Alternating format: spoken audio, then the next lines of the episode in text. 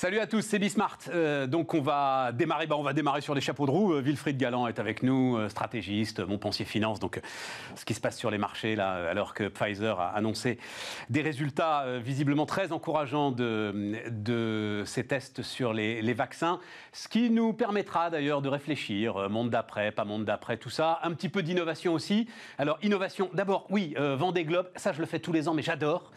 Philippe Guigné, Virtual Regatta, la possibilité qu'il nous donne à chacun d'entre nous de faire le vent des globes comme si on y était, mais vraiment comme si on y était. En plus, ça monte en puissance en termes de data vise, de visualisation. Puis on parlera un peu de notre épargne, même si visiblement là, enfin ça y est, c'est trop tard d'ailleurs. Si on l'a pas, si elle n'était pas en bourse là, c'est trop tard. C'est jamais trop tard. C'est jamais trop tard. C'est le moment d'acheter. Allez, c'est parti les amis, c'est Bismart. Donc, Wilfried Galland, stratégiste, Montpensier Finance pour, euh, pour démarrer Wilfried. On ne pensait pas, là, donc on est sur euh, Biden, conséquences économiques. Bon, ah, tout ça, tout ça est balayé en fait par euh, cette annonce de Pfizer. À l'heure où on se parle, donc là il est 15h, hein, on enregistre à 15h, vous regardez ça à 19h30 ou à 22h. À l'heure où on se parle, le marché parisien prend 6-7%. Air France, c'est vous qui m'avez alerté sur Air France qui prend 30%. 30%, mais ça vaut quand même que 4 euros. Moi j'avais arrêté de suivre le truc, je dois vous dire. J'avais arrêté, c'était la barre des 10 euros qui était une barre euh, importante. Oui, là, ça fait longtemps qu'on. Pour Air France, voilà, 4 euros. Euh, est-ce que ça veut dire que tout ce qu'on raconte depuis 6 mois va voler en éclats, Wilfried? Ça va être ça l'une des questions du jour. À partir du moment où on a cette annonce de Pfizer qui nous dit que euh, son vaccin est efficace dans 90% des cas. Alors, c'est un élément de changement fondamental. Hein. C'est ce qu'on appelle un game changer, à la fois en économie, sur les marchés, notre vie quotidienne, c'est très clair. Ça ne veut pas dire pour autant que tout ce qu'on a vécu depuis six mois a été balayé. Ah, absolument pas. Il y a des tendances, euh, que ce soit en termes de business, ou même en termes de, réflexion personnelle sur euh, euh, comment est-ce qu'on doit euh, organiser à la fois sa vie, son business, ses, différents équilibres, qui vont, qui, vont de toute façon perdurer. On va en parler après. Il y, a, le patron de Price qui va venir nous voir, enfin PwC en France qui va venir nous voir. Il, est d'accord avec vous. Donc on va discuter parce que moi non. Donc allez-y, continuez. Non, mais si je prends un exemple qui m'avait beaucoup marqué la semaine dernière, Zoom aujourd'hui vaut plus qu'Exxon. Un mot, hein, ExxonMobil, première capitalisation boursière de la planète il y a encore 5 ans, je crois, euh, hein, Wilfried, voilà, hein, la, grande compagnie pétrolière. Zoom, donc, vaut plus qu'Exxon. Ça, c'est structurel, même s'il peut y avoir des mouvements là. Mais ça, ça ne changera pas, à votre avis euh À mon avis, ça, c'est structurel. Voilà, ça, En fait, il y a des méga tendances qui ont été accélérées par ce qu'on a vécu. Alors, effectivement, on aura d'une certaine façon un espèce de retour un tout petit peu tendanciel pour corriger quelques excès, c'est évident. Mais est-ce qu'on va retrouver les grandes capitalisations boursières qu'on a connues il y a cinq ans entre euh, le, pétrole, l'industrie lourde, les télécoms Évidemment non. Évidemment. Évidemment non. Les, les, tendances lourdes à la digitalisation, à la, décarbonation, à la, à la vie meilleure, évidemment vont perdurer. En revanche, ce que change profondément le vaccin, c'est qu'en termes d'interaction générale, économique, sociale, humaine, on a de nouveau un monde de possibilités qui s'offre, alors qu'il était totalement bloqué. On avait tout coupé. On avait absolument tout coupé. Là, aujourd'hui, et c'est ce que saluent aujourd'hui les investisseurs avec des, euh, euh, des, progressions très importantes dans le domaine de l'aérien, dans le domaine des voyages, dans, dans, tous ces domaines qui ont énormément souffert. C'est-à-dire, on, on, va retrouver quelque chose du monde d'avant, mais certainement pas tout le monde d'avant. C'est peut-être une erreur. Bah, euh, Jean-Paul Agon, qui au mois de juillet euh, était là euh, à votre place, il dit plus jamais on me fera faire cinq fois le tour de la planète en un mois. C'est fini. Ah bah, me déplacer pour aller me mettre autour d'une table, c'est fini. Donc ça, c'est quand même l'économie du voyage d'affaires et des compagnies aériennes qui est profondément modifiée. Ah, qui va être, qui va être, qui est de toute façon profondément bouleversée. Et ça fait partie des choses, des, tendances qui de toute façon vont perdurer. Parce qu'en plus, c'était une tendance fondamentale à chercher comment est-ce que je pourrais à la fois économiser et, et décarboner mon empreinte. Typiquement, euh, vous cherchez les deux, bah, effectivement, euh, c'est un secteur. Vous tombez sur Zoom. Euh, on va passer l'autre bandeau. Bon, bah voilà. Chine dividende. Laissons de côté les dividendes. C'était, on, aura l'occasion d'en reparler. C'est vrai que donc il y a deux choses. Un, la Chine repart visiblement assez fort. Vous me Très fortement, absolument. très très fortement. Ils n'ont pas connu de deuxième vague? Ils n'ont pas connu de deuxième vague et ils sont sur un, taux de croissance, en fait, qui est tendanciellement le même, voire légèrement supérieur à ce qu'on avait au début de l'année. Alors, ce, qui, ce que je ne comprends pas, parce que c'est nous la demande normalement de cette croissance chinoise. Or, nous, on est à l'arrêt. Euh, les Américains vont pas beaucoup mieux que nous. Alors, ce qu'ils ont fait, déjà, les, Américains, eux, ont continué à consommer hein, beaucoup, beaucoup, beaucoup plus que les, que les Européens. Et ce qu'ils ont fait, ce qu'ont fait les Chinois, c'est qu'ils ont injecté énormément d'argent dans un plan de relance d'infrastructure, un plan de relance intérieur. Et quand vous relancez euh, les infrastructures, quand vous mettez en place de nouvelles routes, des machines excavatrices, vous les arrêtez pas du jour au lendemain. C'est-à-dire que si vous vous rendez compte qu'effectivement vous n'avez pas de deuxième vague et que ça se passe bien, bah, votre route, alors c'est déjà arrivé dans l'histoire, mais vous n'allez pas l'arrêter au, beau milieu du, au beau milieu du chemin, vous n'allez pas arrêter le pont non plus. Et donc en fait, il y y a, un espèce d'effet d'entraînement extrêmement fort de l'économie chinoise, et cette économie chinoise, elle tourne de plus en plus sur elle-même. C'est-à-dire que et c'est un changement, à mon avis, fondamental. C'est-à-dire que elle est de moins en moins dépendante de l'extérieur. Et c'est d'ailleurs ce que dit Xi Jinping au, sortir de, sa dernière réunion euh, euh, des, cadres du parti. De plus en plus, nous devons, et c'est quasiment maoïste, compter sur nos propres forces. Il reprend pratiquement mot pour mot le, slogan de la Chine de Mao, c'est-à-dire ne pas dépendre de l'extérieur, parce qu'il a vu ce qui pouvait arriver avec la technologie américaine, avec la, la technologie taïwanaise. Donc il faut qu'on dépende de moins en moins de l'extérieur. Et ça, ça veut dire que la Chine va tourner de plus en plus comme une puissance assez autonome. L'empire du milieu va se recentrer un peu sur elle-même. Et donc derrière, il va falloir effectivement prendre la mesure de tout ça. Il y a, un moment qu'on parle de cette grande bascule vers une économie de consommation, en gros. Hein. Exactement. Il y a à peu près dix ans que euh, c'est écrit dans les plans quinquennaux, etc. Et tout. Là, pour vous, parce qu'elle a été obligée de se refermer aussi, euh, la Chine. Euh, sanitairement, elle a été obligée de se refermer. Euh, ça va être une accélération, en fait. Tout à fait. pour moi, je pense que la bascule, c'est Huawei. La, bascule, c'est effectivement le, bien sûr le Covid, mais c'est vraiment Huawei. C'est-à-dire qu'ils se sont rendus compte de, de cette entreprise créée en 87, il n'y a pas si longtemps que ça, mais qui est l'exemple même de la fierté technologique chinoise. Huawei, c'est la fierté technologique du parti et de la Chine. Les deux sont, très, très, très imbriqués. Et d'un seul coup, ils se sont rendus compte qu'en fait, quand on leur enlevait les puces les plus innovantes, d'un seul coup, cette espèce de leader mondial incroyable dont ils étaient tous fiers devenait beaucoup plus fragile que ce qu'ils pensaient. Et là, il y a eu cette, un électrochoc, un véritable électrochoc, qui a conduit les Chinois à dire véritablement, il faut absolument qu'on soit de plus en plus autonome. Ce qui peut avoir des, implications géostratégiques avec Taïwan, euh, qui sont des implications importantes, hein. considérables. Donc ça, il faut, il faut vraiment suivre ça parce que si on arrive à apaiser les choses, mais je pense que cette rivalité entre les États-Unis et la Chine quelle que soit la nouvelle administration autour de Biden, va perdurer. C'est vraiment très structurel maintenant autour de, dans, les, dans les relations internationales et autour de n'importe quelle administration. Ces relations-là vont être à suivre vraiment de façon très très euh, précise parce que c'est là-dessus que se joue un certain nombre de points pivots. Alors allons-y sur euh, Biden et Kamala Harris, parce qu'on ne voit pas Biden sans voir Kamala Harris quand même. Hein. Euh, on se demande qui a été élu président des États-Unis. Non, trêve de plaisanterie. Donc, Biden, pour vous, économiquement, macroéconomiquement, quelles conséquences à court moyen terme? Bah, En fait, macroéconomiquement, la question c'était est-ce que ça va être une présidence à minima ou pas? Je pense de plus en plus que ça va être une présidence à minima. Pourquoi? Parce qu'il a besoin du Sénat pour valider tout ce qui est dépenses. En fait, le, Sénat aux États-Unis, c'est celui qui détient les cordons de la bourse. Ce qu'on voit aujourd'hui dans les élections sénatoriales, c'est que euh, à l'état actuel, dans l'état actuel des choses, on est à 50 euh, sénateurs républicains. Les deux derniers n'ont pas été annoncés, mais ils sont, ils sont certains. Hein. c'est l'Alaska, la Caroline du Nord. Enfin, c'est sûr que ça va être républicain. Et 48 démocrates. Il reste deux sénateurs géorgiens à, à, élire le 5 janvier. 15 jours avant la, avant la vestiture. Donc au mieux, ce sera 50-50 et probablement 51-49 pour les républicains. Ce qui veut dire que on n'aura pas de très grand plan de relance. On n'aura pas le fameux Green New Deal très très puissant. On ne l'aura pas.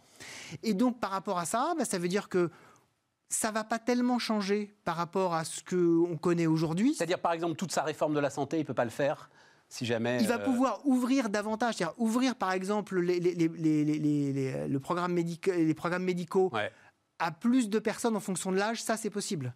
Mais dès que vous avez l'intention de, de, changer structurellement les choses en termes par exemple de, de mécanismes euh, financiers, là pour le Sénat, il, va falloir s'entendre avec Mitch McConnell qui a tout bloqué sur Obama. Alors Mitch McConnell et, euh, et Biden sont exactement du même âge, sont de la même génération, ils ont fait toute la carrière ensemble.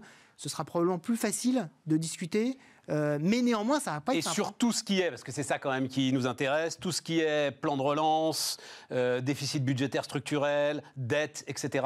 Eh ben, ça va être beaucoup, beaucoup moins important que ce qu'on que ce qu'on attend. Parce que c'est les républicains qui vont avoir le contrôle, et on sait que c'est Trump, et paradoxalement, hein, qui leur a forcé la main à chaque fois quand même. hein. Et- et- Voilà. Exactement. Et en fait, que les, que les républicains maintenant.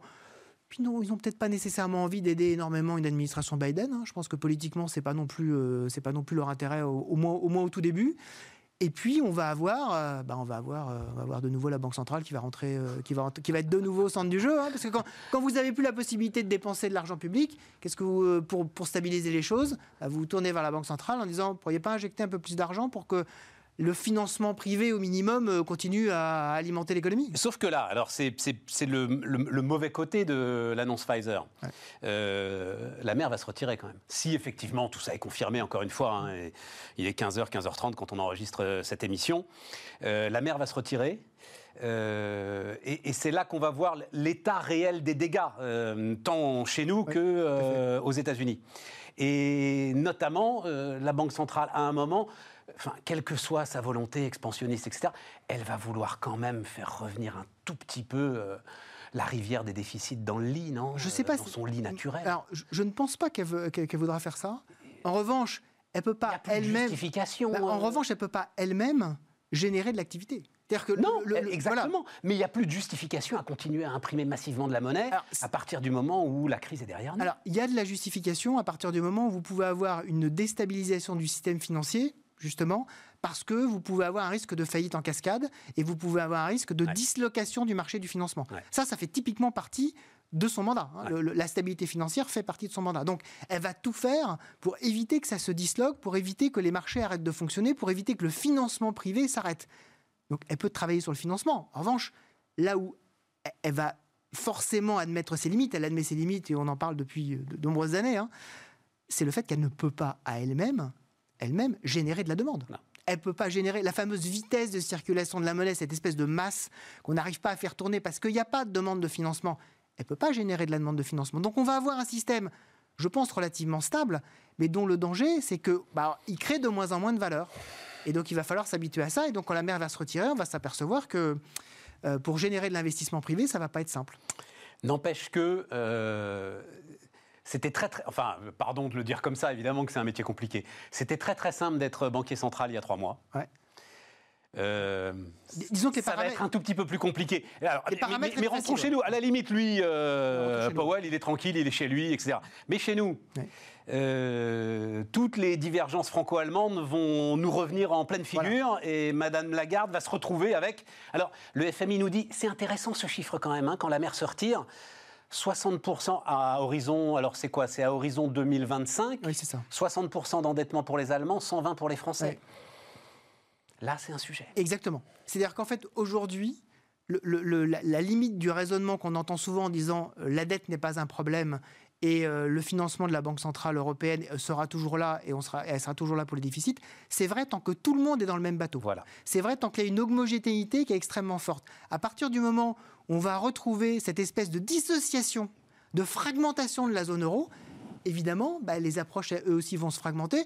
Là, je voyais euh, tout à l'heure, le taux de la dette portugaise passe, à 10 ans, passe en territoire négatif aujourd'hui. Donc c'est la, première fois de l'histoire. Il reste plus que l'Espagne, l'Italie et la Grèce à être, euh, à être encore en territoire positif. Je rappelle que la Et Grèce... positif très peu, quoi. Ça doit être euh, 1-2% Alors, maximum. Je rappelle que la Grèce se finance à 0,75%, les États-Unis, c'est 0,80%. Hein, je- je- voilà, Et là, effectivement, on va avoir, on va de nouveau avoir la question de traiter différemment des pays qui, effectivement, passent la crise de façon très différente. Ce sera pas en 2020, mais les marchés anticipent toujours beaucoup. Donc 2021, on va commencer à voir effectivement peut-être un écartement. Et là, la Banque Centrale Européenne va être mise au test. Est-ce que ce fameux fameuse phrase hein, de Christine Lagarde, cette espèce de cri du cœur au début de, la- au début de son mandat. Je ne suis pas là pour, euh, Gérer les écarts de taux. pour gérer les écarts de taux. les- les spreads, ouais. voilà, je ne suis pas là pour gérer les écarts de taux. En fait, elle va commencer à, à être vraiment sous pression. Donc, euh, ça va être intéressant à voir parce que la zone euro, c'est ça aussi. La zone euro, c'est ça aussi. Changement majeur. Changement majeur. Changement majeur, très très rapide. Vous le dites Ouais, à chaque fois, hein, euh. Wilfried. Le, sujet, c'est la rapidité des changements. et- exactement. Et une annonce comme celle-là euh, va amener des, des réalignements très très compliqués. Exactement. Et des rotations très, très, très fortes. On est là pour ça. Bon, euh, on va marquer une petite pause en termes d'innovation, puis on va continuer à reparler justement de ces tendances lourdes. C'est Bismart.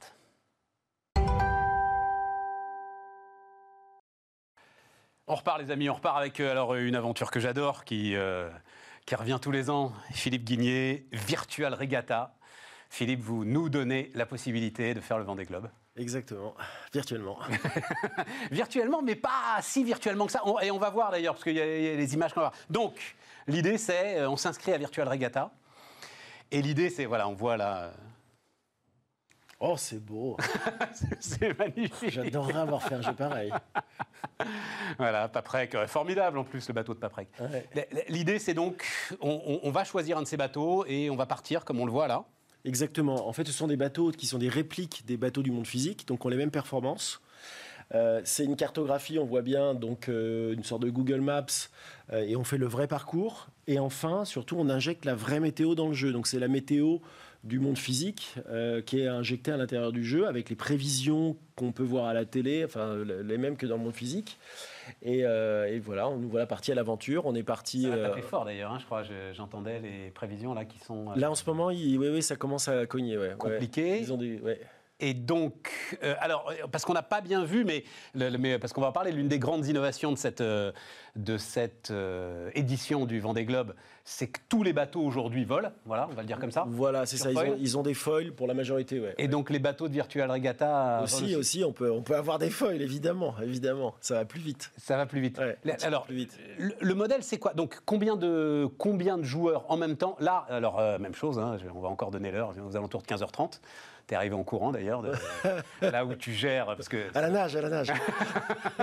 ça doit être chaud sur les serveurs. Combien de joueurs euh, en même temps là sur euh Là en ce moment, simultané, on a à peu près 100 000 joueurs en permanence. Euh, après, le, problème, nous, c'est le pic au démarrage. parce qu'au moment du départ, même si d'ailleurs ça sert à rien d'être connecté au départ, mais ça n'empêche que tout le monde, on regarde à la télé, on suit bah le départ. Bah oui. Et on veut se connecter, prendre le départ. Ouais, mais en fait, on a un système qui est top.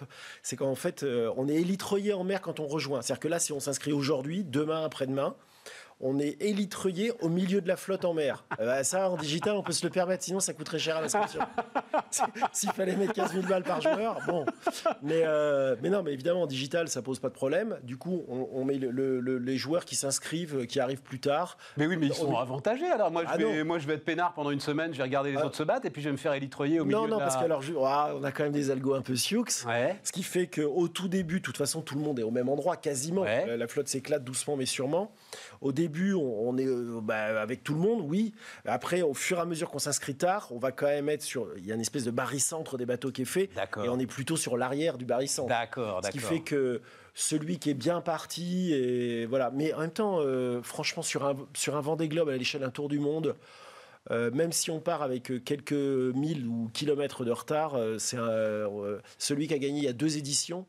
Il, il avait presque un jour de retard euh, quelques jours après le départ. Et en fait, il a fait des trucs. Euh, et alors, ce sont des marins qui gagnent? Alors à ce jeu-là, parce qu'on a deux jeux, sur celui-là, c'est ou des marins ou des pas marins, il n'y a pas de, il a pas de règle. On a, on a des marins. Euh, alors ce qui est dingue quand même, c'est que cette année, on a trois anciens vainqueurs du Vendée Globe qui le font en digital. C'est quand même dingue. Donc Armel Lecléache... Alors, alors question quand même, tu les payes pour ça? Non. Non? Non. Ah les gars, c'est d'accord. en fait, c'est une occasion euh, extraordinaire pour eux de communier avec leurs fans, leur public. En fait, ils viennent dans le monde digital. Il y a 500 000 personnes, enfin, on est même euh, pas loin de 600 000 maintenant qui sont inscrits à, ce jeu-là. Ça fait quand même du monde. Et c'est finalement la base de fans la plus fidèle de, de la voile française, euh, un peu internationale d'ailleurs. Résultat des courses, Armel Lecléache, tenant du titre, quand il va jouer le Vendée Globe virtuel, eh bien, finalement, il est avec son public, avec ses fans. Euh, mais on sait que c'est Armel Lecléache qui. Ah ben, c'est visible. Son bateau on les certifie. On les certifie. Tous, les, tous les joueurs pros, enfin tous les champions ou les personnalités. On a aussi des people qui jouent. On a des confrères. Estelle Denis, c'est une, c'est une passionnée du jeu. On a, on a, plusieurs. Ok, ok, ok. Et donc à ce moment-là, effectivement, les types qui ont envie de s'accrocher à Armel Lecléache, c'est. Euh... Ben, c'est ah, un type formidable. Ben oui, parce que Armel, là pour le coup, euh, mais il y a Loïc Perron. Alors Loïc Perron, lui mieux, il est. Il faut se mettre derrière et le suivre. Il est sponsorisé, Loïc Perron. C'est bon ça. Comme dans le monde physique. Comme dans le monde Eh physique. mais c'est logique. Et par son partir- sponsor de bateau ou Non, par- non, par un autre sponsor.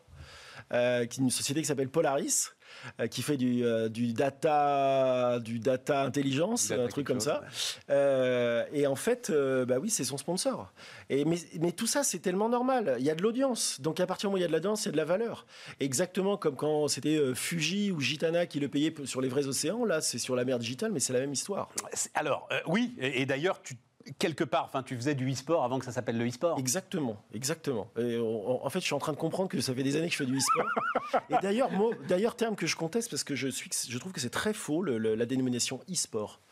Euh, c'est pas du e-sport, c'est de la e-compétition. Si c'était du sport, ce serait du sport, c'est-à-dire que euh, on transpirerait. C'est la définition par le, par le CIO du sport.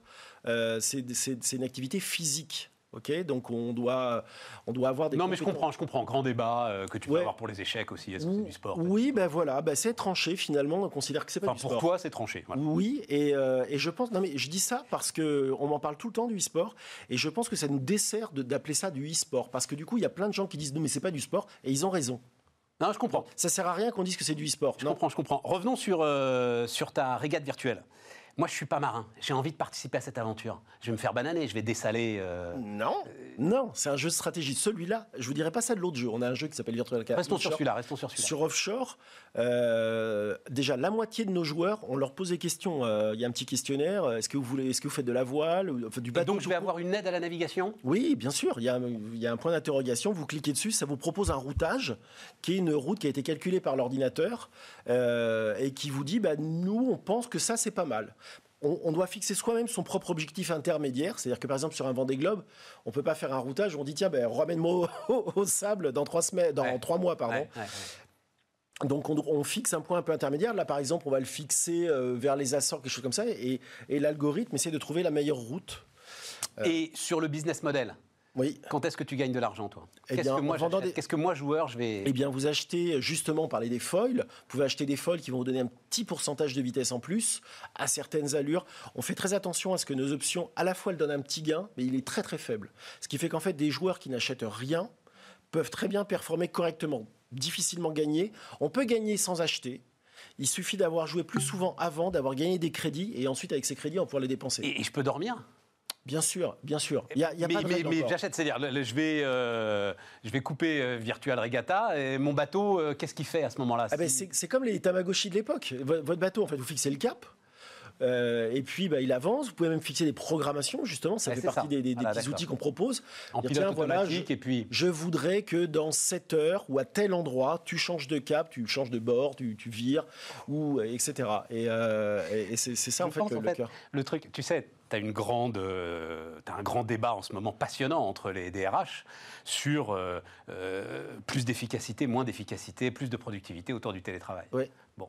Mais il y a le télétravail et puis il y a le télétravail avec Virtual Regatta. C'est-à-dire que les gars vont se rendre compte de chute de productivité. Non, Ils vont dire que- mais qu'est-ce qui se passe? Alors le confinement l'hiver c'est pas pareil. Non, c'est le vent des globes les amis. Alors, ça a été tellement un sujet à l'époque euh, sur Virtual, ça, euh, euh, parce qu'on vend des solutions pour les entreprises. On parlait business model, donc le, le cœur du modèle économique, ça reste le B2C, vendre des options ou de l'abonnement à des joueurs. Mais après, il y a aussi le B2B. Et en B2B, il y a, il y a deux grands trucs. Il y a la pub. Et il y a euh, la- des solutions pour les entreprises. Donc, en l'occurrence, on vend des courses privées. C'est-à-dire que si vous êtes, bah, par exemple, PR, PRB, euh, voilà, vous voulez que toute votre entreprise. Imaginez donc, vous êtes PRB, Euh, vous avez des milliers de collaborateurs, et il y en a un. Enfin, c'est pas un collaborateur, c'est le skipper pro de PRB qui part faire le Vendée Globe. Eh bien, en fait, euh, le président de PRB, aujourd'hui, il peut dire on va tous faire le Vendée Globe. Et donc, on a une version un peu privative du jeu avec un classement que entre eux. En plus du classement général, ils naviguent tous sur le bateau PRB. Deuxième effet qui se coule, et ça, c'est c'est en- encore plus top. Moi, je suis, je suis très, très heureux d'avoir euh, trouvé ça il n'y a pas si longtemps. C'est que chacun des collaborateurs de la société vont naviguer sur un bateau PRB. Donc, ils défendent les couleurs de PRB dans le monde digital, tout comme le vrai skipper dans le monde physique. C'est dingue. Enfin, je trouve. Très belle chute. c'est dingue. Bon, on suivra ça, on reviendra, je sais pas, dans un mois, on fait le point, hein, euh, savoir euh, sûr, où on en est, etc. Parti pour 70 jours, c'est ça, on l'a peut-être déjà dit. Ouais, ouais. Donc euh, on aura. Je vous parlerai, on, on a développé un... euh, c'est Amazon et Amazon, en fait, au web service, ils ont développé un robot. Exactement comme IBM a développé Deep Blue, un robot qui fait quoi? Qui dirige un bateau. Il y a un bateau là qui est géré que par ordinateur. Mais un bateau réel ou un faux Non, bateau? Non, Non, un bateau à toi. Un bateau digital. Ah, d'accord. Et on va voir si Armel Lecléage bat le robot, quoi. C'est exactement ça. Les amis, euh, on continue. On repart, les amis. Alors voilà, j'ai mis les lunettes parce que euh, on va plonger dans le, dans le bouquin de Bernard Gagné. Bernard Gagné, bonjour. Bonjour. Euh, donc, euh, président euh, France de. Je dis toujours Price, moi. hein. Ah, c'est un peu difficile pour vous. je PWC. Mais non, c'est ouais. PWC. Ouais, voilà. je. Tout le monde dit Price. Un peu, c'est vrai. Mais bon, on y tient à notre. PWC. C'est Voilà. vrai. Donc l'un des quatre grands cabinets euh, de conseil, d'audit et d'expertise juridique. Euh, alors c'est en partie le sujet d'ailleurs, parce que euh, il se trouve que j'ai reçu euh, bah, le, le patron d'EY en France, Accenture, qu'on peut, qui est aussi un peu, dans le, même si c'est pas. des- et, et- et quand même, vous avez, c'est combien de consultants par exemple qui travaillent Price à travers le monde aujourd'hui Ah, 280 000. Ouais, voilà. Donc ça fait de la remontée d'input, comme on dit dans les entreprises. Ça, c'est clair, hein, ouais, ça fait de la remontée d'informations. Et donc, euh, euh, je suis intéressé par savoir quels sont pour vous les, vraiment les points structurels profonds euh, qui sont appelés à rester après, euh, après cette crise. Voilà. Oh, les points structurels profonds. Oh.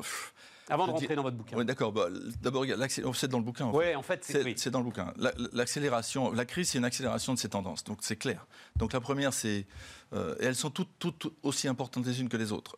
Le- L'environnement, ça c'est clair, c'est sûr. Toutes les entreprises, que la crise continue, Ouais. les plus grandes. Non, ça, c'est- Technologie. Ouais. Qu'est-ce que ça veut dire pour moi, employé, euh, collaborateur, la technologie, le changement? Je suis prêt à me former, les entreprises me forment-elles assez Euh, Est-ce que j'ai une transformation de mon job? Comment ça va se passer? Et comment les entreprises prennent à bras le corps ça? Donc, ce qui implique derrière, au-delà de la technologie, donc euh, cette notion de, de plateforme pour toutes les entreprises, quels que soient les secteurs. Et puis le troisième point, c'est effectivement moi collaborateur, moi entreprise, comment je vais comme on dit en anglais, upskiller, m'en faire monter en compétences euh, mes collaborateurs. Troisième sujet super important. Et le quatrième, c'est comment je reflète la société de demain en France, aux États-Unis? Comment je fais de l'inclusion, comme on dit, mot un peu valise. c'est vrai, Bernard. mais voilà. Vous écrivez en toutes lettres. Parce que, Ouais. entre nous, il m'a un peu énervé, votre... Mais c'est c'est bien, c'est bien, c'est bien, c'est bien, c'est bien. Non, mais euh, exercice d'autoflagellation à un moment. Vous écrivez en toutes lettres.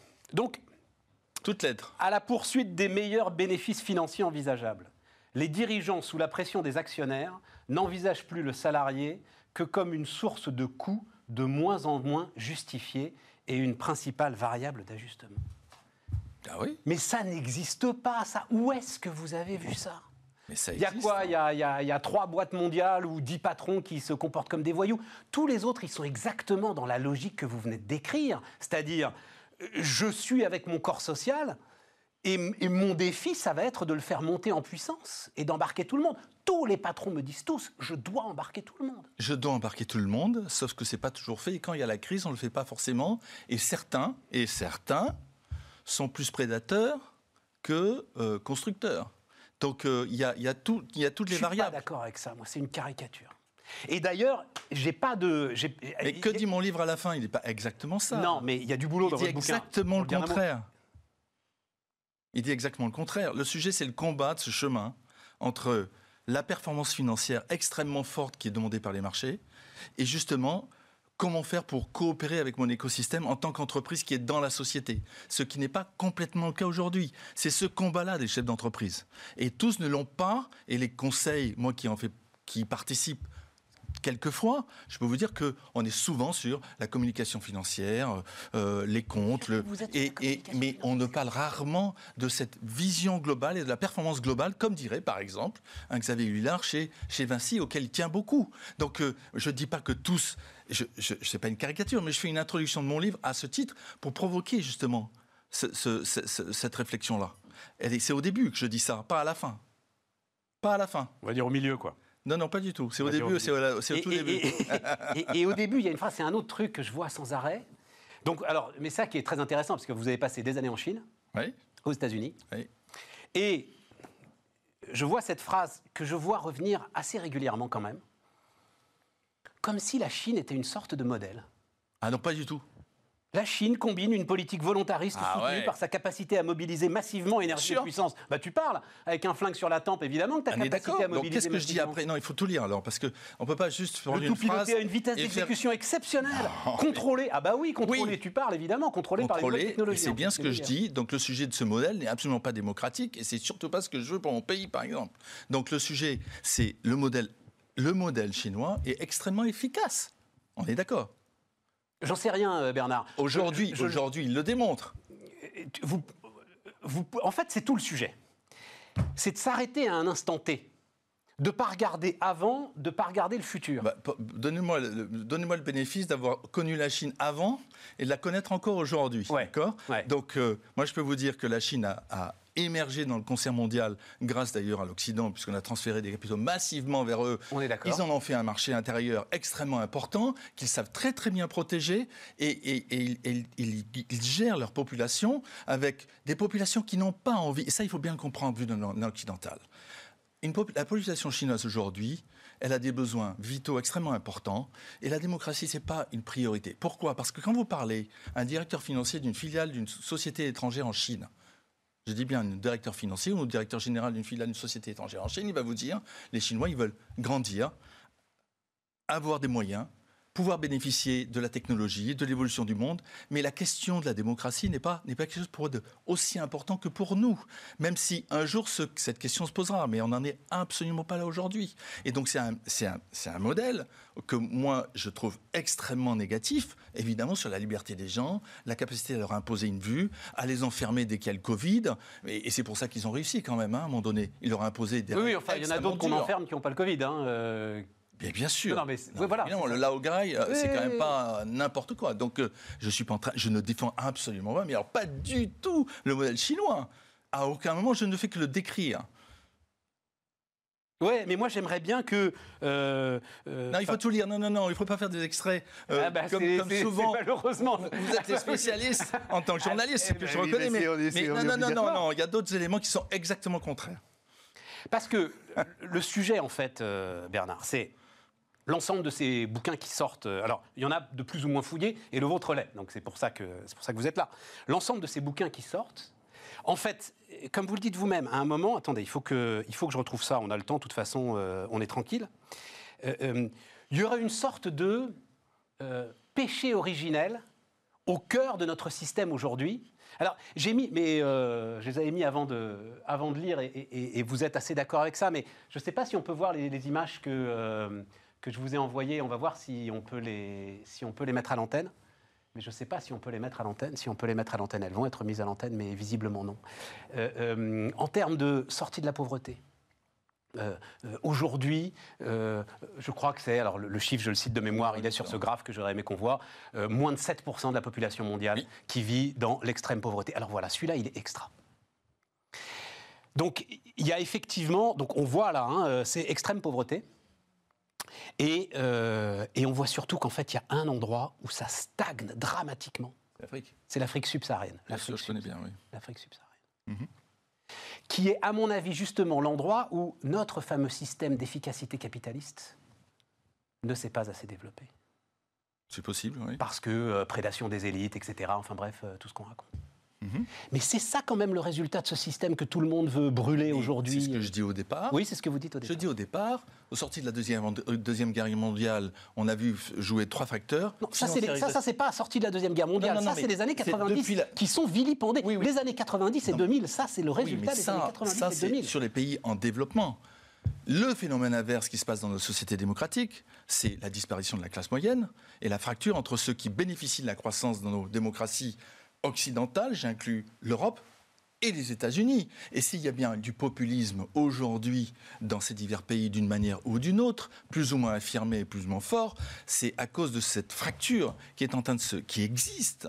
On l'a bien vu depuis des mois et avant la crise du Covid, ce qui accentue la, la- la fracture entre ceux qui bénéficient de la croissance et ceux qui n'en bénéficient pas. Et pour nos démocraties aujourd'hui, c'est un, livre qui est destiné à faire réfléchir les entreprises françaises et européennes.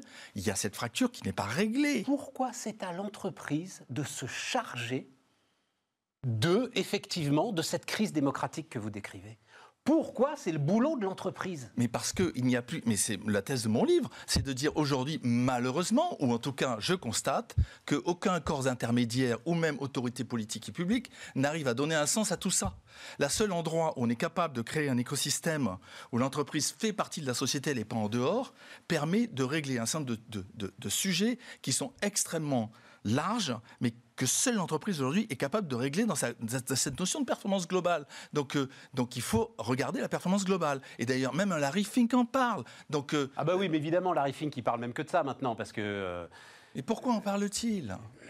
Parce qu'il est obligé. Parce que vous croyez qu'on va continuer comme ça longtemps à avoir des rendements financiers qui est. Euh, mais continuer comment? Mais c'est ça, moi, moi c'est le continuer comme ça. Continuer comment? Encore une fois, bon, il est parti euh, le graphe, mais encore une fois, c'est ça le résultat. Moi, je veux bien qu'on continue comme ça, absolument. Non, mais ça, c'est les pays en développement. Et que, ce soit, et que ce soit l'Afrique à un moment moi, je qui s'en occupe, vous comprenez? tout le, monde, tout le monde est d'accord. Mais, c'est ça. graphique sur la fracture entre ceux qui bénéficient de la croissance euh, dans, dans, nos sociétés occidentales, enfin, je vous le trouvez, c'est c'est connu. Hein, c'est, euh, alors, vous, vous, donnez ce chiffre, alors qui est le, le, chiffre que tout le monde cite, c'est quoi? C'est 26 milliardaires euh, possèdent euh, plus de richesse que la moitié de l'humanité. Et alors? Mais c'est pas le À partir du moment où la moitié de l'humanité, elle possède suffisamment pour vivre et pour faire vivre ses enfants. Pour la, la, théorie du ruissellement qui n'a jamais été prouvée. Mais non, ah bon, jamais de la vie. Jamais de la vie. C'est 26 milliardaires, tant mieux pour eux. Mais vous comprenez, ces 26, je vais le dire comme ça, ces 26 milliardaires ne me prennent rien.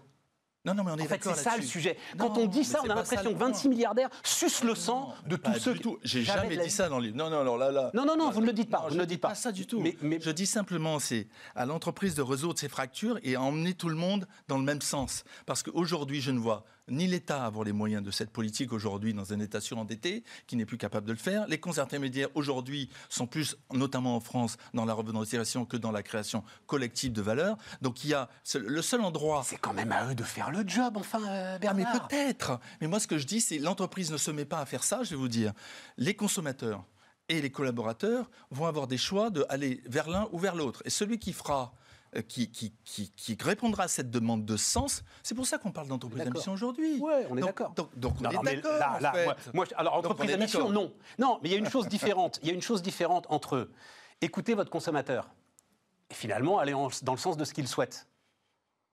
Michel-Édouard Leclerc va venir nous voir la semaine prochaine. Il va nous dire que ce qu'il souhaite, c'est des prix bas. Bien sûr. Ah bah il va nous dire que ce qu'il souhaite, c'est de la performance économique. Mais qui, qui veut des prix bas et qui veut du bio? Celui qui veut des prix bas, c'est celui qui est dans la catégorie de la population qui a plus les moyens. Et celui qui veut des prix bio et du bio, c'est celui qui a les moyens. Et donc vous, en tant C'est-à-dire vous et moi. et donc vous, en tant qu'entreprise, vous servez qui? Mais on sert l'ensemble. Eh ben, vous pouvez pas, vous pouvez pas réconcilier ces injonctions contradictoires. Mais si on peut réconcilier les injonctions contradictoires, je suis pas d'accord du tout. Alors ça dépend où on se place. Et justement, mon, le point de mon livre, c'est de dire ce chemin est extrêmement difficile, mais si on ne s'y engage pas, cette face nord-là, cette face nord-là, on va créer une société encore plus déchirée. Et vous avez le sentiment que les entreprises ne sont pas en train de s'y engager Mais elles s'y engagent. Mais j'engage beaucoup plus d'entre elles à le faire et à mettre l'accent là-dessus. Et pas simplement sur le financier qui va revenir parce que maintenant on a le vaccin. la grande nouvelle du jour.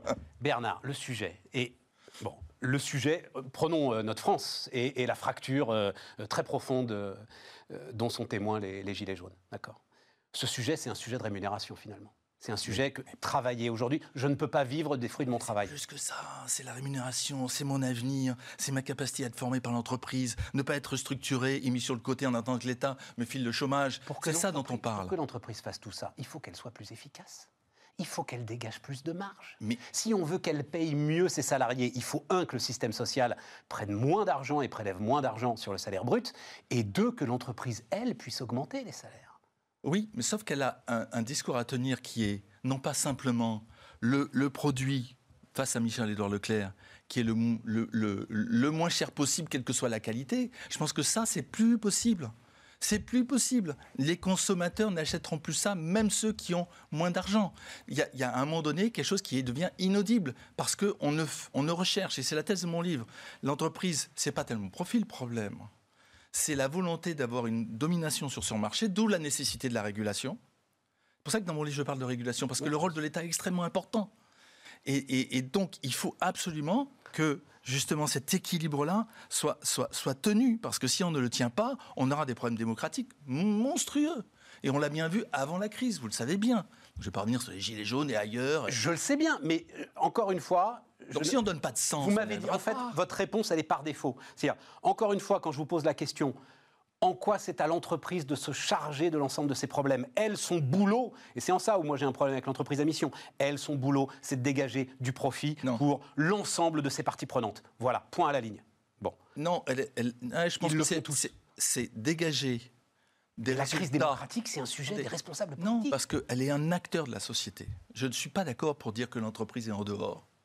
Et je dis l'entreprise n'est pas une île qui est là pour prendre, euh, de se servir dans la nature prendre les ressources humaines et amener vers plus de profit. Non, elle doit prendre l'ensemble de son écosystème dans son ensemble et réfléchir à quel, rôle elle joue. Mais il y en a plein qui jouent ce rôle quand on fait du bio, de, la, du sourcing éthique.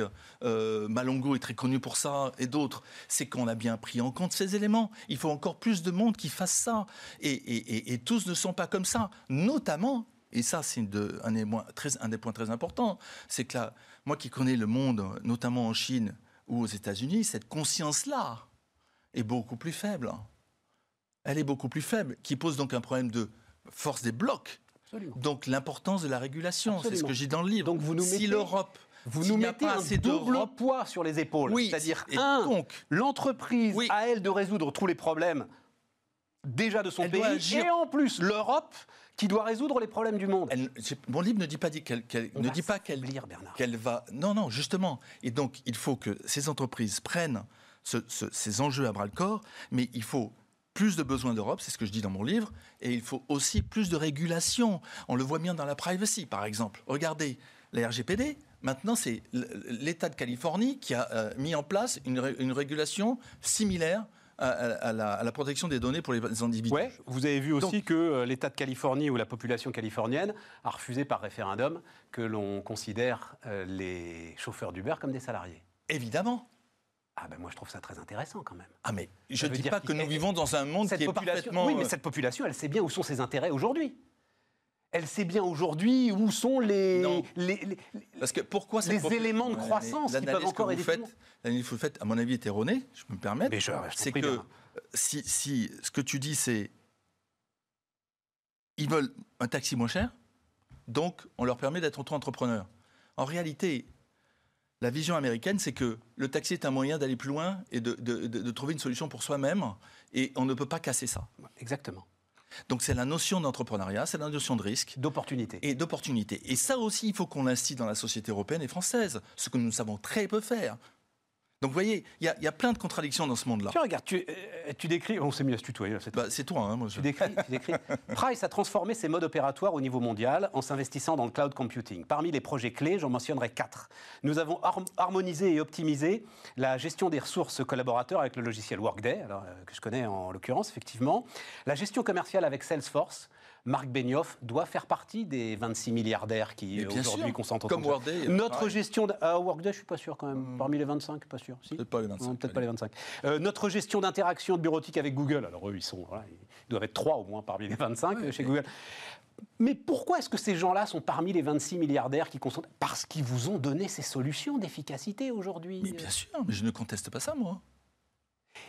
D'une certaine manière, si j'ai l'impression, ah, en fait. C'est-à-dire que, en, chargeant les entreprises de, ces poids nouveaux, on risque d'empêcher en fait la création de, de, ces éléments extraordinaires euh, Mais je ne, veux pas, surtout pas, je ne veux surtout pas que la technologie s'arrête. Il faut qu'elle soit au service. La grande question de Google, de Workday ou de Salesforce, c'est est-ce qu'ils vont nous imposer un modèle? Est-ce qu'ils vont être tout seuls à vendre le seul logiciel de, de, de vente commerciale dans le monde? Est-ce qu'il y aura des concurrents? Et donc quel type de régulation, quel type de justement le problématique de l'antitrust dans le monde, avec une régulation européenne qui est quand même datée, euh, qui a euh, voulu défendre le consommateur et qui devrait défendre la production en Europe, donc avec des enjeux qui sont extrêmement importants. Donc c'est ça dont on parle ce livre aussi. Donc euh, non, non, non, non. je ne suis pas d'accord. Il y a une différence entre régulation, antitrust, etc. Et là, je pense que l'ensemble de ceux qui aiment l'entreprise te suivront. Il n'y a pas de doute là-dessus, évidemment, depuis euh, deux siècles. Et puis, l'ensemble de ces injonctions qui pèsent aujourd'hui sur l'entreprise et de lui dire, c'est à vous, en fait, de résoudre les problèmes du monde, les mecs. Non, je dis qu'elle doit. Les non, chefs d'entreprise, ils doivent déjà je faire dis, vivre non, leur parce que si je parle de régulation, c'est pas l'entreprise qui va la faire. Non, non, non, on est d'accord. Oui, oui, donc laissons de côté la non, régulation. mais euh, évitons d'avoir une entreprise qui est en dehors de la société. Mettons-la dedans et qu'elle comprenne que les externalités négatives qu'elle qu'elle génère aussi sont bien plus importantes qu'elle n'a cru il y a 20, 30 ou 40 ans. Lorsqu'on parle aujourd'hui, lorsqu'on discute avec euh, des directeurs financiers comme L'Oréal ou d'autres, hein, et qui vous disent on ne parlera plus de CFO, Chief Finance Officer, mais de Chief Value Officer, ça veut dire qu'en fait, cette notion de, vision des capitaux n'est pas que financière, elle est humaine, elle est environnementale. Et c'est ça qui se joue aujourd'hui. Et c'est ça vers où il faut aller, avec toutes les contradictions et la difficulté que ça implique, ce qui nécessite une vision des chefs d'entreprise encore plus en amont et en avance. C'est ça que je dis, simplement. Le Réal, ils ont nommé un Chief Sustainable Finance Officer. Exact. Qui est, Et qui est, qui est sous l'autorité du CFO, je le sais très qui bien. est sous l'autorité du CFO, Tout à fait. ancienne directrice des achats. Ce qui est très intéressant, parce que les achats sont quand même effectivement au cœur d'une entreprise euh, l'un des leviers très très importants pour essayer de, de modifier tout ce que vous voulez modifier. Après, j'en ai discuté avec un grand banquier qui dit me demande bien ce qu'elle va faire quand même, cette Chief Finance, Sustainable Finance Officer. Bah, pour moi, c'est assez clair. Ça veut dire que la valeur n'est pas simplement dans la finance. La valeur est dans, en imaginant des solutions qui prennent en compte à la fois l'environnement, à la fois les capitaux humains. Et aujourd'hui, moi qui suis Et donc, un non, auditeur, je peux vous dire que la seule chose qu'on voit dans les comptes aujourd'hui, c'est que la finance, que des valeurs qui sont euh, la- les ressources humaines et, et- et les valeurs euh, environnementales n'existent pas. La dette ou les actifs environnementaux, ça n'existe pas. Alors voilà, c'est ça le, le sujet, Bernard, c'est que vous, auditeurs, il faut, alors là pour le coup je vous suis, faire rentrer ça en données robustes dans un bilan d'entreprise.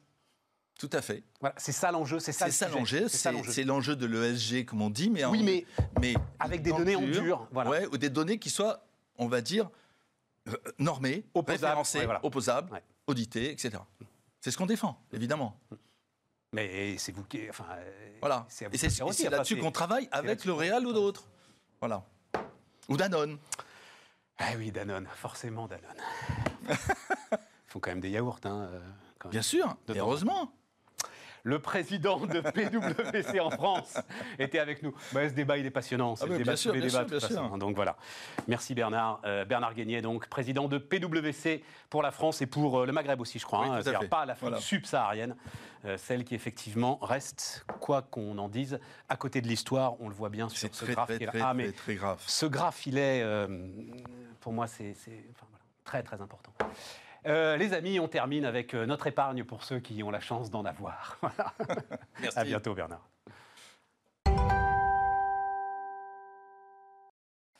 Oui, on termine avec euh, notre épargne. euh, pour ceux qui en ont, bah, a priori, si on regarde Bismart, c'est que c'est qu'on en. Et puis, alors, pour le coup, il y en a euh, après. D'ailleurs, euh, alors, Marc Tempelman, vous êtes euh, fondateur de Cashbee. Absolument. Euh, on va raconter Cashbee, évidemment, et tout. Mais euh, donc, euh, vous-même, vous collectez euh, l'épargne des Français. On essaye, oui. Enfin, moi, voilà, c'est ça. Et vous avez eu un, un afflux, enfin, vous l'avez senti le... Ah, complètement, complètement. C'est-à-dire qu'il y a un effet euh, janvier qui est, qui est structurel. euh, c'est le moment de l'année où les gens décident de mettre de côté, enfin, prennent des grandes décisions pour l'année à venir. Et ensuite, il y a eu le confinement. Et là, pendant le confinement, ça, ça a bien, bien continué. Euh, nos encours euh, ont fait x13 depuis le début de l'année. Alors, en même temps, vous démarrez. Ils sont à combien vos encours euh, Alors, nos encours, alors vous avez raison, en absolu, c'est pas encore grand-chose. Nous sommes à 26 millions. Mais il faut bien commencer quelque part. C'est la tendance qui compte. C'est comme Bismarck, vous savez, quand on a la première chiffre d'audience, on va dire plus 100%, plus 350%, plus voilà. Ouais, tout à fait, tout à fait. Qu'est-ce que donc, euh, alors vous avez, vous avez toute la démo qui va bien, Ouais. du vrai vendeur. Donc l'idée, parce que c'est ça, où l'idée c'est l'épargne dans un portable. Alors l'idée, Qu'est-ce que vous faites de plus que les applis bancaires qui sont quand même aujourd'hui très très efficaces Alors, vous, vous avez raison de poser la question en ces termes. L'idée, c'est d'abord qu'on nous, on s'attaque à l'épargne et uniquement l'épargne. Euh, Nous sommes partis à trois avec cette conviction forte qu'il était temps de révolutionner le monde de l'épargne individuelle. Ouais. Euh, parce que c'est un réel problème, on peut peut-être en parler tout à l'heure. Allons-y, non, non, mais parlons-en maintenant, parce Ah que bah- c'est ça le sujet, on n'a pas une heure Eh bien, plus, donc... eh bien euh, malheureusement, euh, les, Fr- les Français sont d'un côté les champions de l'épargne, donc on se rend bien compte qu'épargner c'est important. Même ceux qui ne le font pas auraient envie de le faire. Ça, c'est une conviction qui est quasi universelle. Et de l'autre, on le fait plutôt très mal. Euh, et, donc, on, on- on- on se. on se En gros, on met ça, assurance vie, fonds en euros, encore une fois, disons-le, 1700 milliards d'actifs. Euh, on a quoi 600 milliards sur le livret A? Bah, c'est pire, c'est le livret A et c'est le compte courant. et compte Le compte courant. courant qui est à zéro. On, on arrive à. Non, non, non, non, mais on arrive à quoi 3000 L'ensemble- milliards d'épargne à peu près aujourd'hui? Un peu moins, mais Un on, peu est, on vraiment dans. On est qui, qui rapporte rien ou quasiment rien. Ouais, voilà. Alors que même pour l'épargne qui dort, donc même pour le compte courant, il y a des solutions qui sont relativement simples. C'était notre produit de départ, hein, c'est notre, le produit qu'on a lancé l'année dernière, qui est de tout simplement euh, aller vers un compte à vue, donc qui reste toujours disponible, mais qui est rémunéré. Et donc celui-là, on le connecte. rémunérez combien? Vous arrivez à combien? Vous avez 1% euh, grand Oui, maximum aujourd'hui? Oui, mais l'idée, l'idée, c'est de partir sur ouais, non, 60 0,75 aujourd'hui c'est 0,50. 0,50 même. 0,50. Et donc l'idée, c'est juste de partir de j'ai de l'argent qui dort, c'est vraiment pas le bon support. Non. avec 6 minutes d'effort et via une app gratuite, Ouais. euh, je le mets au travail. Et une fois qu'on a fait ça, une fois qu'on a fait cette démarche, parce qu'on part de loin et on le sait, eh bien on va vous amener progressivement vers l'épargne intelligente et donc décomposer cette épargne entre celle qui doit rester disponible, c'est-à-dire l'épargne de précaution. Et donc celle-là, on la risque pas, même si elle rapporte très peu, c'est déjà ça. Et à côté de ça, de l'épargne long terme qu'on met de côté et dont on sait qu'on n'a pas besoin tout de suite. Et donc là, on peut prendre un peu de risque mesuré, mais qui va rapporter en moyenne beaucoup plus. Mais ça, c'est le discours que tous les conseillers bancaires vont vous faire tous, absolument tous. enfin. Euh, avec quelques nuances, si je peux me permettre, euh, moi, les miens, ils ont tendance à me parler d'avantages fiscaux. Euh, Mais oui, c'est parce que vous êtes très très riche, ça. Non, c'est un- ancien, pense- ancien banquier d'affaires vous-même. Ancien hein. banquier d'affaires. Ben voilà, c'est pour ça. Vous avez des vrais enjeux fiscaux. Peut-être, mais n'empêche, n'empêche que le, le- le spectre de l'avantage fiscal semble dominer le discours quand on parle d'épargne. Oui. C'est un problème culturel français. et donc, même si le discours que je viens de tenir semble absolument banal, dans la réalité, c'est très important d'aller petit à petit vers la réflexion sur le couple risque-rendement. Et vous dites que ça fausse le, ju- ça fausse le jugement, le, le oui. spectre, le, le prisme fiscal. Alors, il y a un peu de ça, et puis il y a le fait que euh, quand on est une grande banque, mais il y a la semaine du Pinel, il y a la semaine de tel produit, il faut pousser. C'est encore vrai, ça. C'est encore un peu vrai. Et malheureusement, les conseillers, et je leur en veux pas, ils doivent aussi vous parler de crédit, ils doivent aussi vous parler de la carte bleue, ils doivent aussi. Nous, on parle que d'épargne. C'est vrai. Et deuxième sujet, nous, on le rend mobile. Et rien que le fait que la barrière technologique soit. Enfin, vous pouvez faire tout de chez vous, rien que ça, à notre avis, aide à commencer à épargner plus et mieux. Mais vous êtes, vous, forcément appuyé sur une banque. Alors, on est appuyé, un, sur une banque pour l'épargne courte, qui rémunère, les- qui rémunère le, le- le compte à vue. Donc, notamment les comptes de dépôt. Oui, voilà, c'est ça. euh, Absolument, My Money Bank. Et de l'autre côté, on s'appuie sur Generali, un grand acteur de la place. Ouais. Mais tous deux, ce sont des acteurs qui ont voulu jouer la carte du digital, qui ont voulu aller vers l'innovation et qui se sont dit tiens, on va, on va, on va atteindre notre public, on va attaquer nos clientèles, notre clientèle différemment. On est à l'heure d'une forme. Alors, qu'est- qu'est-ce que vous m'avez amené là? C'est quoi là? Bah, ça, c'est- un 50 contrat. pages de- C'est un truc auquel Alors, vous jouez. là, 40, 40. c'est 40 pages d'un contrat d'assurance vie, mais le, le problème de ce contrat, c'est qu'il est écrit petit, il faut le paraffer. Mais et- personne le lit, le contrat d'assurance vie, ça n'a aucune importance. C'est pas ça. C'est qu'il faut se rendre dans une branche, enfin dans un, dans un, dans un. euh, ben si, il faut Encore aller physiquement, là, physiquement, faut- et puis il faut le, faut le signer en tripartite. Donc je ne dis pas qu'on est les premiers à le faire entièrement digital. On est les premiers à pages, faire. Il faut paraffer toutes les pages là. Toutes les pages. là Ah, dis toutes les pages. Ah oui. Il y a très très longtemps, je me souviens pas. Eh ben ça c'est l'autre, ça c'est l'autre élément. C'est qu'ensuite, donc il y a deux éléments. Il y a, d'abord on casse la barrière à l'entrée, donc on rend les choses extrêmement faciles. Pour... Et donc pour vous, oui, parce qu'on l'a pas dit. Donc là, vous, euh, aujourd'hui, c'est euh, votre euh, votre actualité, comme on dit sur les, les- dans les émissions avec les Oui. gars qui ont des films, c'est justement que vous lancez maintenant une solution d'assurance vie Cash B+, qui, pour le coup, alors, euh, se fait totalement dématérialisée, support sur portable et en 5 minutes. 100% mobile, 100% 100 mobile. 5 minutes et 100% responsable. Et ça c'est une conviction 100% per- responsable, ça veut dire quoi? Ça veut dire que l'ensemble des profils vers lesquels on va vous amener, l'ensemble, sont des produits 100% ISR. Donc ça veut dire qu'il n'y a pas de fonds en euros alors? Alors il y a des fonds en euros, parce que Vous ne ça. pas avoir un fonds en euros responsable, c'est pas possible. Alors attendez, on peut avoir un fonds en euros qui fait partie de votre placement, dans la mesure où vous, vous êtes peut-être un profil particulièrement prudent, vous ne souhaitez pas de risque ou très peu de risque, et donc on va vous amener vers un pourcentage de fonds en euros qui reste un fonds en euros classique, et là, effectivement, pour l'instant, on ne peut rien faire, mais la partie mise à risque sera toujours 100% ISR. D'accord. Euh, je ne sais plus euh, où est-ce qu'on allait. Non, non, parce que. euh, et, et donc, le- votre sujet, c'est quoi? C'est que, en fait, ça manque de souplesse, de transparence, de possibilité aujourd'hui. Il y a une forme, on le voit avec les applications en bourse, Robinhood, Ah oui. euh, etc. Il y a une forme de gamification aujourd'hui de l'ensemble des produits financiers. Absolument. Voilà. Et donc il y a, il y a deux, il y a deux défis. dans cette. euh, Mais complètement, il y a deux défis. Le premier, c'est à l'entrée, qu'on a simplifié au maximum. Le deuxième, c'est à l'usage.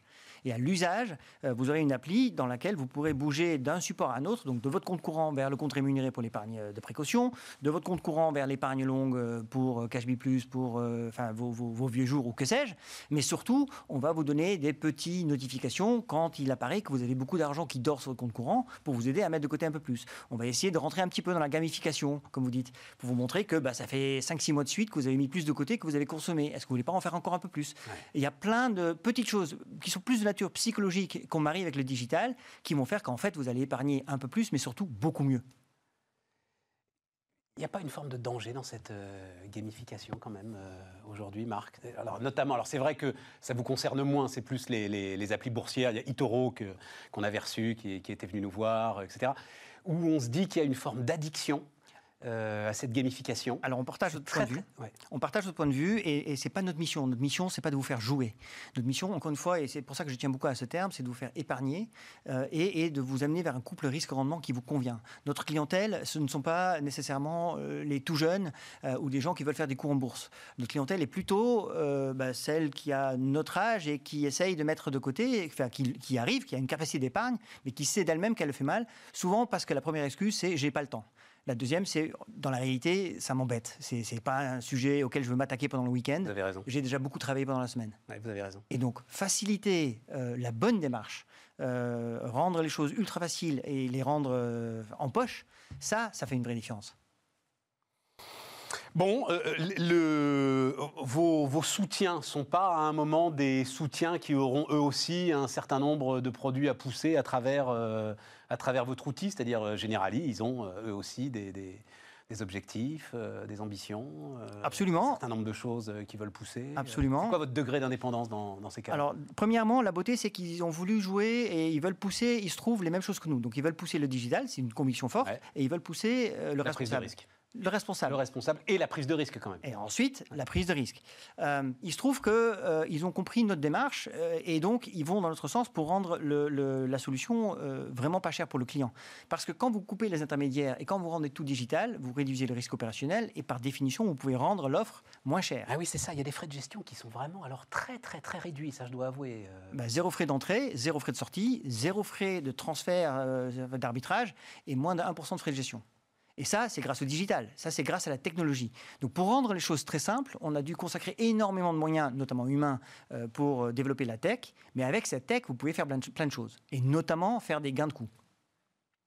Marc Templeman, donc le fondateur de Cashbee, qui était avec nous pour euh, terminer cette session de Bismart. Et les amis, on se retrouve demain.